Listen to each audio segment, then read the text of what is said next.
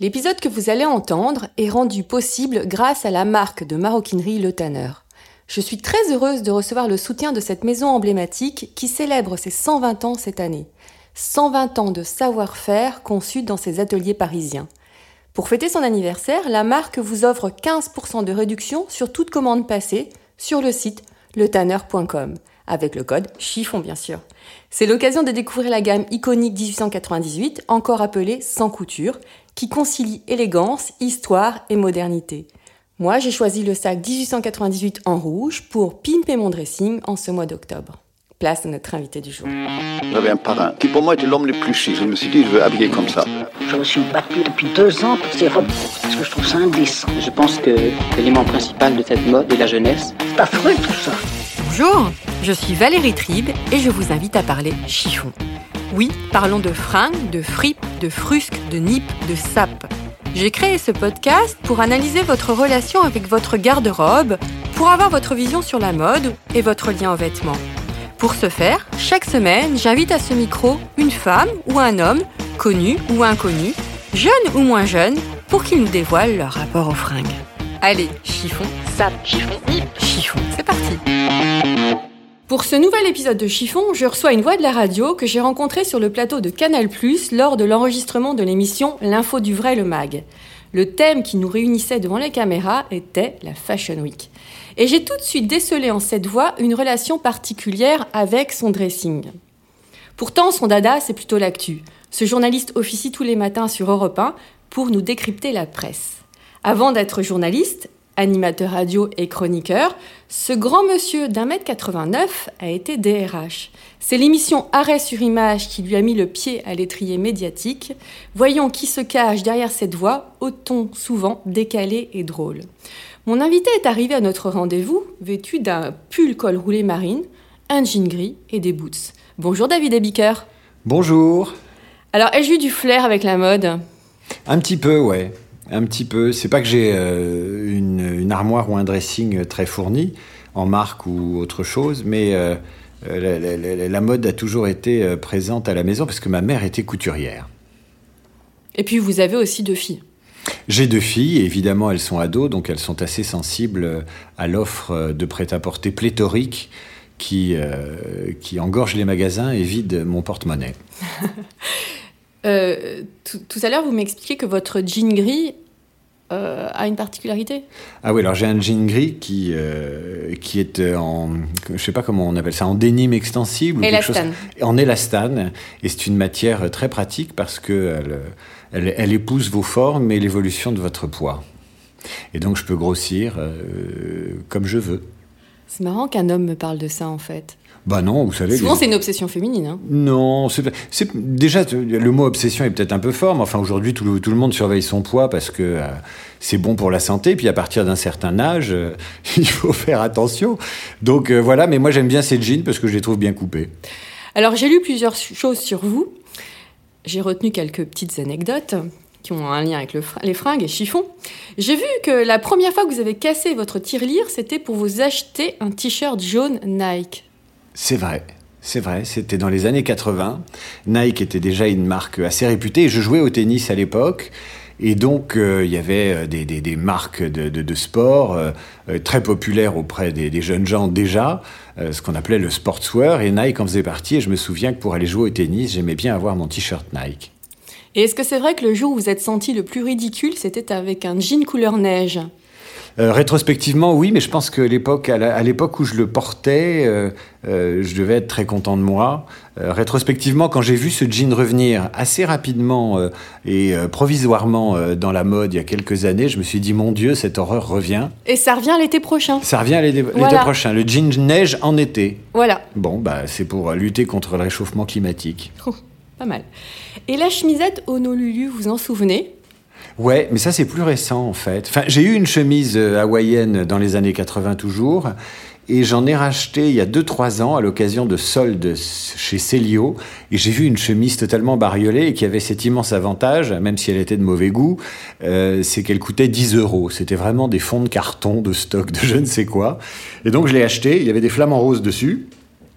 Et quand je l'ai mise, euh, j'ai eu l'impression d'être un peu magnum dans la série. Ah Et euh, je me suis pris pour Magnum et donc j'étais très content de ma chemise hawaïenne. Vous voyez, euh, ça tient un peu le bonheur. Pourtant, votre chien Charlie ne ressemble pas tellement à Zeus et Apollon. Non, Charlie, c'est un cavalier King Charles que ma femme m'a offert. Euh, enfin, elle me l'a offert, elle nous l'a offert euh, sans mon consentement, euh, quelques jours après la mort de mon père et les attentats de, Charlie. Charlie et la supérette cachère, c'était début 2015. Et mon père était mort un 25 décembre, un 24 décembre 2014. Et pour essayer de sortir du deuil et de cette période absolument mortifère et horrible à la fois au plan individuel mais sur le plan collectif, euh, ma femme est partie un après-midi, moi aussi je suis allé me balader. Quand je suis rentré à la maison, elle était revenue. Et j'ouvre la porte et derrière la porte, euh, il y avait ce Charlie qui n'avait pas encore son nom et c'est mon beau-frère qui a eu l'idée, vu que c'est un cavalier King Charles, de l'appeler euh, Charlie, euh, sans doute euh, en hommage aux victimes que nous, auxquelles on pense évidemment, mais aussi parce que c'est un cavalier King Charles. Et c'était un 10 janvier et le lendemain, il y avait cette grande manifestation, place de la République. Euh, et je suis Charlie et tout ça. Voilà. Donc c'est, euh, je crois qu'il y a beaucoup de chiens qui s'appellent Charlie euh, depuis depuis cette époque. C'est une très belle symbolique. Quel est votre style? Ben je sais pas. Je sais pas. vous savez, les vêtements, on, on on s'y met euh, comme ça, et puis il y a des, il y avait, pardon, il y a des vêtements qui, qui, vous collent à la peau, qui restent, euh, qui restent euh, sur vous, qui reviennent, que vous portez tout le temps. Et puis il y a ceux que vous achetez, que vous allez laisser dans votre penderie parce que c'est un coup de tête, du genre la chemise hawaïenne, mais vous n'allez pas les porter régulièrement. Donc moi, mon style, c'est plutôt des vêtements sombres, euh, plutôt du bleu marine, du noir, du gris et des boots. J'aime bien les boots. Je reviens à la chemise. Tout à l'heure, vous avez dit que c'était de mauvais goût. Pourquoi? Oh, parce qu'elle était un peu trop colorée, un, trop, un peu trop bar bariolée, mais chacun a son mauvais goût, il n'y a pas de mauvais goût absolu, encore que. Euh, mais tout de même, il y a des choses euh, dont on se dit, bon, je ne mettrai pas ça pour aller au bureau, quoi. Est-ce qu'il y a une tradition vestimentaire familiale chez vous? Oui, il y en a une, il y en a une, euh, ça me vient comme ça, mais plus jeune, je piquais des chemises à mon père. J'avais la flemme de repasser les miennes, donc euh, les siennes, il les repassait lui-même. Et donc, euh, parfois, je lui piquais et ça le mettait dans une rogne impossible parce qu'il se levait le matin, il n'avait pas de chemise, il devenait dingue. J'imagine. Euh, voilà. Mon père aimait bien s'habiller, il aimait aussi bien se déguiser, euh, qui est quelque chose. le déguisement, c'est quelque chose qui m'a transmis, j'adore ça. Euh, J'adore me déguiser. Je me suis fait faire un costume léopard il y a quelques années que je mettais dans des soirées karaoké, enfin un truc un peu un peu dingue. Mais pas au quotidien? Euh, pas pour aller bosser. euh. Non, non, non. Euh, Qu'est-ce que oui là, Et puis il y a ma mère.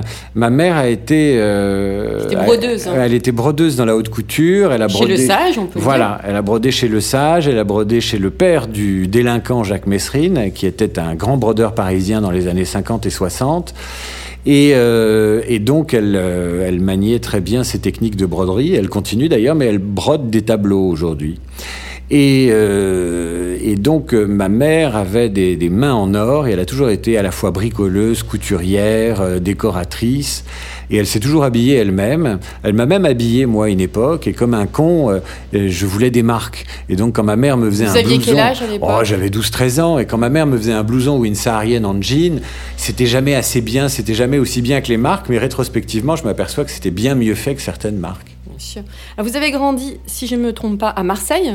J'ai grandi en Normandie, enfin je suis né dans, en banlieue parisienne, ensuite j'ai habité la Normandie, et ensuite mes parents, pour la période importante qu'est l'adolescence, ont vécu euh, à Marseille. Donc moi j'ai grandi adolescent à Marseille entre 1981 et 1987, qui est la date de l'obtention de mon baccalauréat.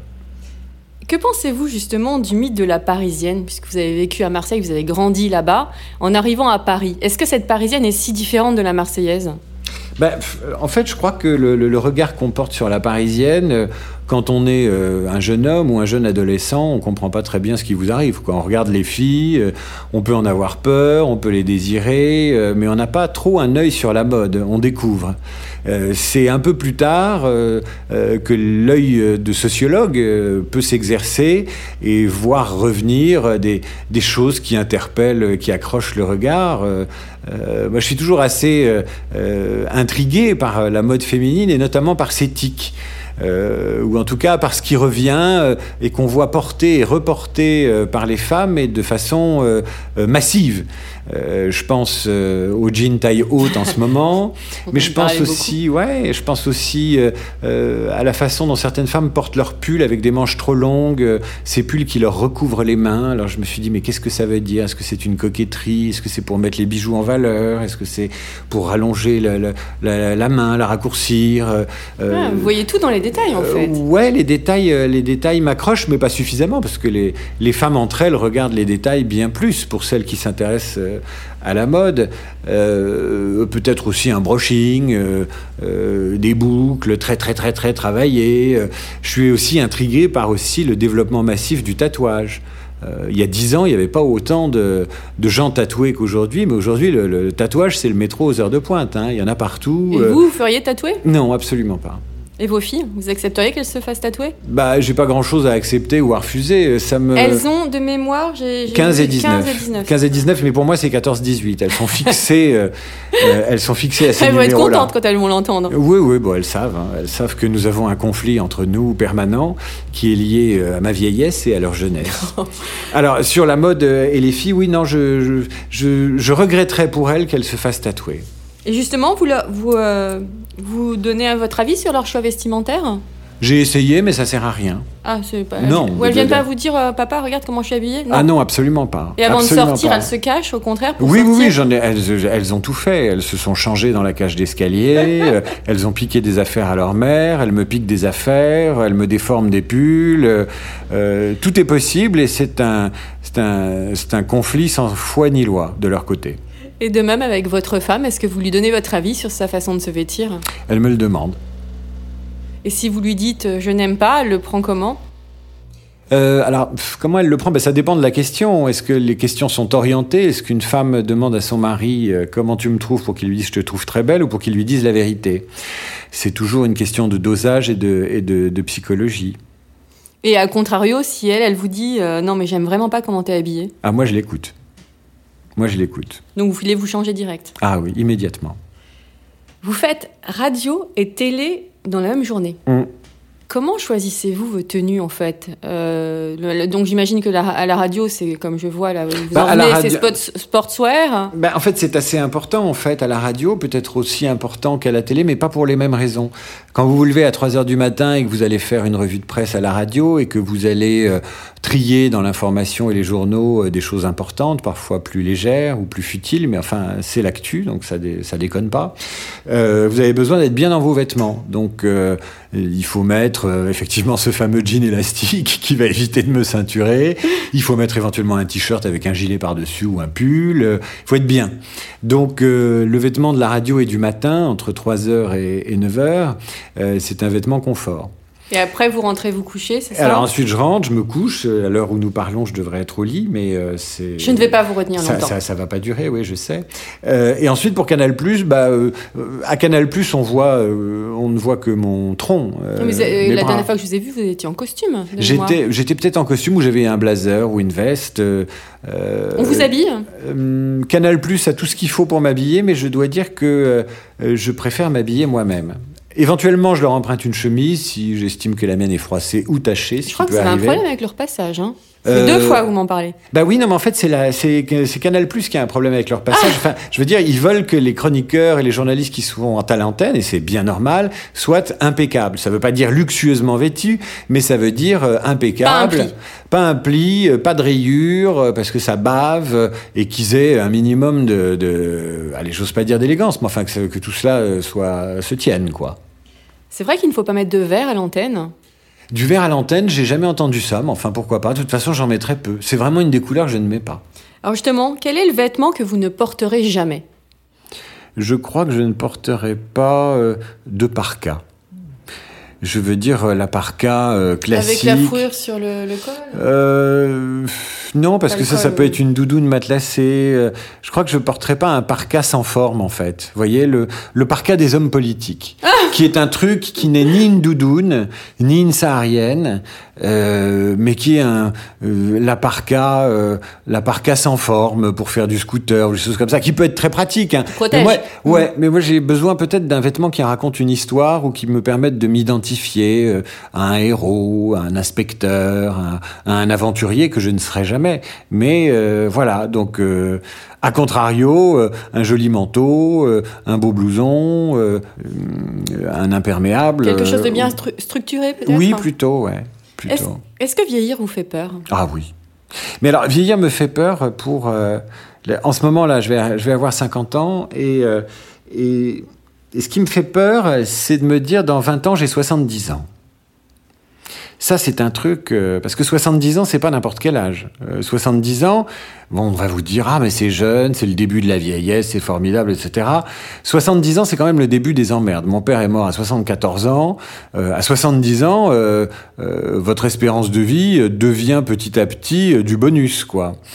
Euh, donc se dire dans 20 ans j'ai 70 ans alors que j'ai pas vu passer les 20 dernières années est un truc qui m'effraie assez parce que je trouve que la vie est belle euh, même si euh, je suis hypochondriaque même si j'ai tendance à m'angoisser pour un rien euh, c'est quand même euh, se sentir à peu près en pleine forme et se dire euh, dans 20 ans t'as 70 ans est un truc un peu euh, sinon les rides je m'en fous un peu Euh, Mais Parce que quand on fait de la télé, on voit que certains hommes de la télé se font botoxer. Hein. Ça se voit. ouais, non, ça, ça m'arrivera pas.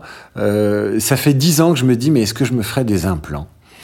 Est-ce que je me ferais des implants? Ah, vous voyez pas, vous, parce que je suis face à vous, mais je suis, euh, je commence à dégarnir euh, assez franchement euh, euh, derrière, et c'est un truc auquel je pense. Mais bon, euh, voilà, plus le temps passe, moins j'y penserai, j'en suis sûr.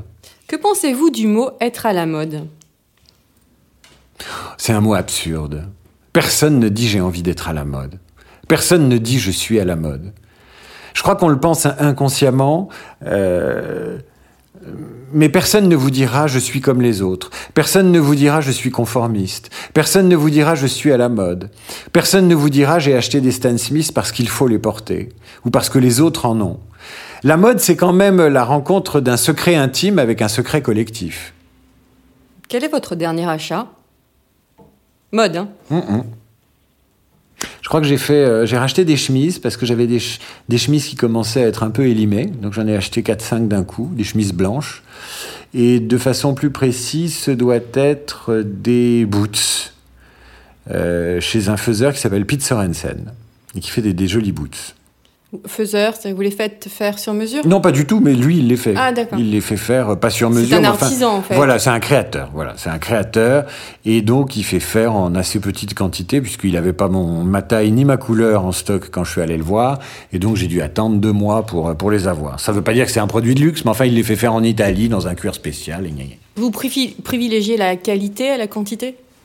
Si on peut avoir les deux, c'est sûr. Et quel est votre prochain achat là? Est-ce que vous avez un truc un peu target en disant ah je veux Non, parce ça que je trouve que là, euh, euh, vous voyez, j'ai j'ai j'ai la Je me suis aménagé un placard parce que je me lève le matin très tôt et donc ce placard, il a fallu que je le sorte de la chambre conjugale pour pas réveiller ma femme quand euh, je me lève le matin tôt. Et euh, donc je me change à l'autre bout de la, à l'autre bout de la- l'appartement, euh, dans un, ce qu'on peut appeler un dressing ou en tout cas un, endroit où il y a des placards et rien que des placards. Et euh, quand je vois la tonne de pulls, de fringues, enfin de, de, de pantalons, de chemises, de trucs, je me dis bon, ça suffit quoi, ça suffit.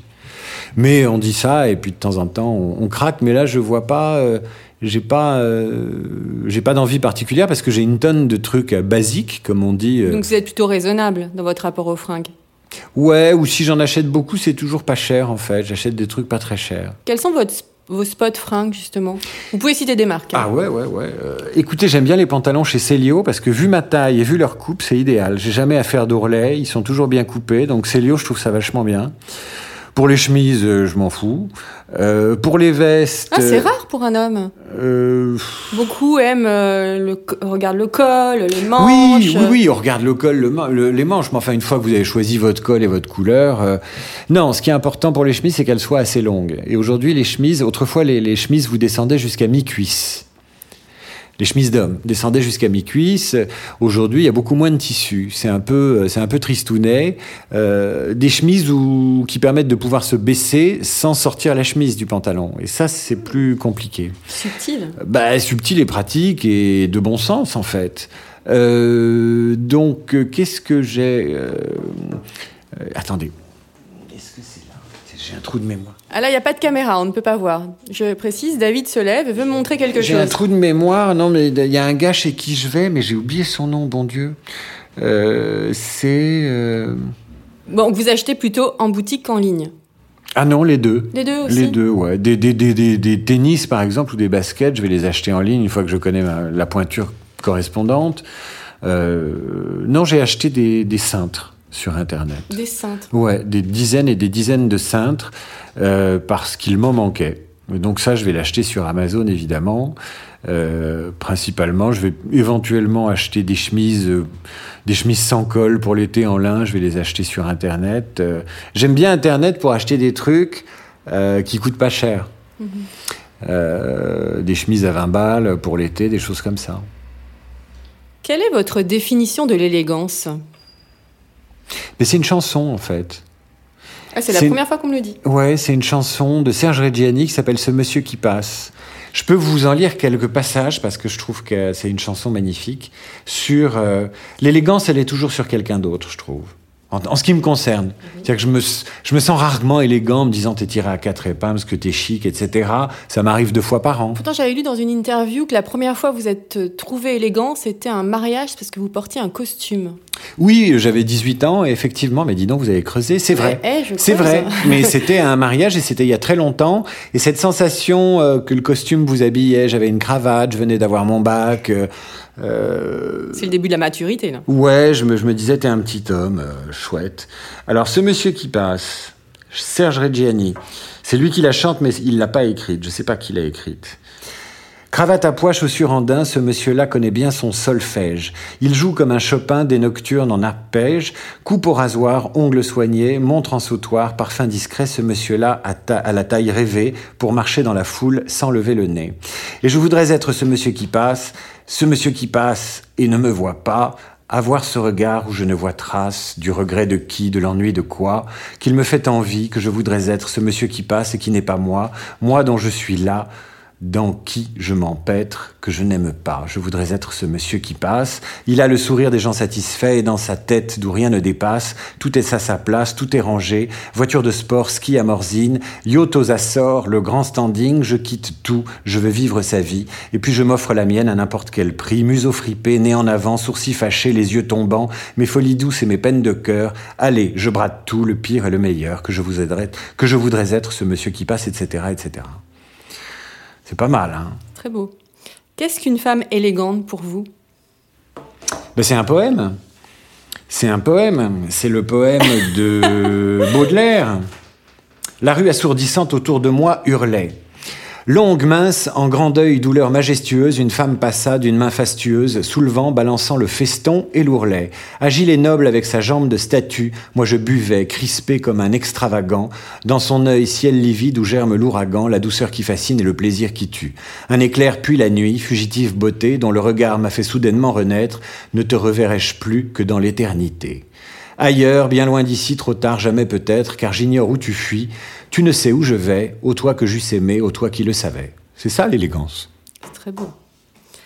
Pour cette troisième si- saison de Chiffon, je termine toujours par un petit questionnaire de Proust Hum. à la Chiffon. D'accord. C'est très rapide. Attention, Ouais. ne réfléchis pas. Ah ouais, ouais. Si vous étiez une couleur, Bleu. si vous étiez une chaussure, Une boots. si vous étiez une matière, Allez, du velours, comme ça, alors que j'en porte pas beaucoup. Si vous étiez un accessoire, Euh, ma montre. elle a une histoire cette montre?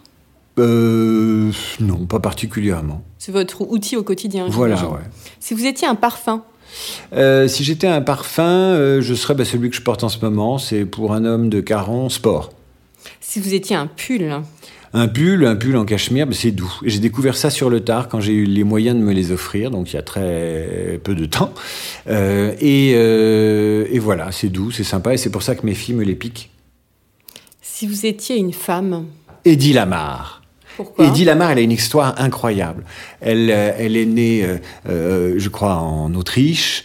Euh, en Autriche, elle a voulu faire l'actrice toute seule, euh, tout de suite. Euh, c'est la première femme qui, je crois, devant une caméra dans les années 20, à l'âge de 18-19 ans, va simuler l'orgasme féminin. Ça va faire un scandale. C'est osé.